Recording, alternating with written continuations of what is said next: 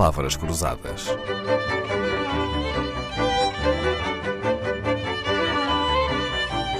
Porque quase tudo é uma questão de semântica.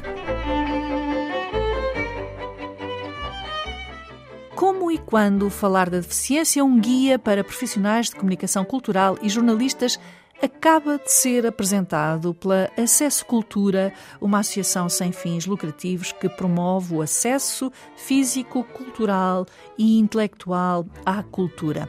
Em 46 páginas, este guia destina-se a alertar para a importância de escolher bem as palavras nas áreas da cultura e, em particular, quando os artistas são também pessoas com deficiência. Depois descrito, seis artistas ativistas com deficiência ou surdos foram ainda convidados para rever e comentar o conteúdo. Entre elas estava Diana Nips, bailarina, coreógrafa e escritora. Diana, por que é que os jornalistas, os assessores de imprensa, os diretores de comunicação precisam de ler este guia? Então, eu acredito que precisam de ler o guia porque hum, vão continuar a utilizar terminologias que já não são aplicáveis, que são capacitistas, uh, que discriminam de uma forma pejorativa as pessoas com deficiência. O que é que quer dizer uh, capacitistas? É a discriminação das pessoas com deficiência. Chama-se isso capacitismo, é? Certo. Uhum. E, portanto, este discurso uh, tem um grande impacto em termos sociais de como as pessoas são observadas.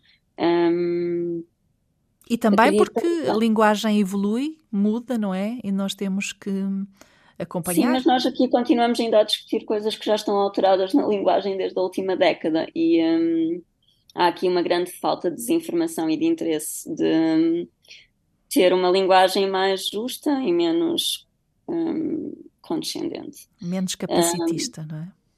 Sim, é, porque isto depois tem várias camadas. Uh, o grande impacto que isto toma em termos de a forma como os artistas com deficiência são observados, um, é efetivamente pelo facto de isto tornar os trabalhos cada vez mais frágeis e os levam para um lugar de perversão ou de superação ou de inspiração.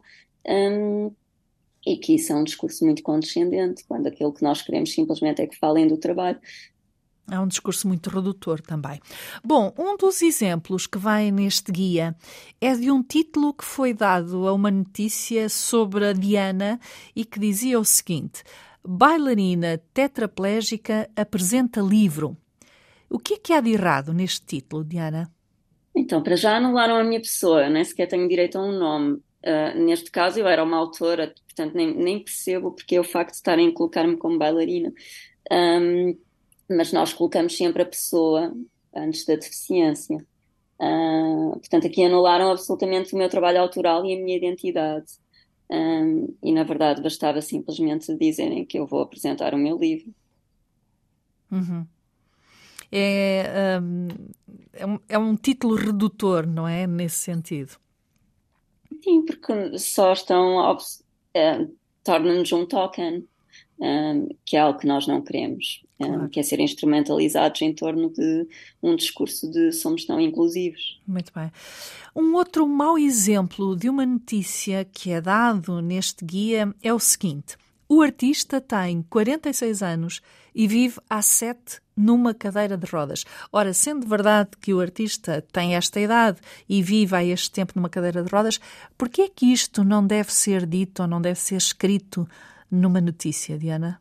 Então, primeiro aqui, nós, eu nem sei de que artista é que estão a falar, né? Pronto. Uh, e aqui estamos a dar uma noção, pelas palavras, de que a cadeira de rodas é um lugar de prisão, quando a maioria das vezes a cadeira de rodas nos dá liberdade em função do facto de termos tido um acidente, que neste caso, como é uma deficiência adquirida, a única camada de informação que pode ter interesse é o que não está aqui. Pronto, certo. porque eu não preciso saber a idade do artista e, ou de que está numa cadeira de rodas. Aquilo que me interessa saber é o seu trabalho. Certo, é engraçado como vermos o mundo pelos olhos dos outros é tão diferente. Só agora é que eu percebi uh, que esta frase, tão simples, de facto, tem um preconceito, não é?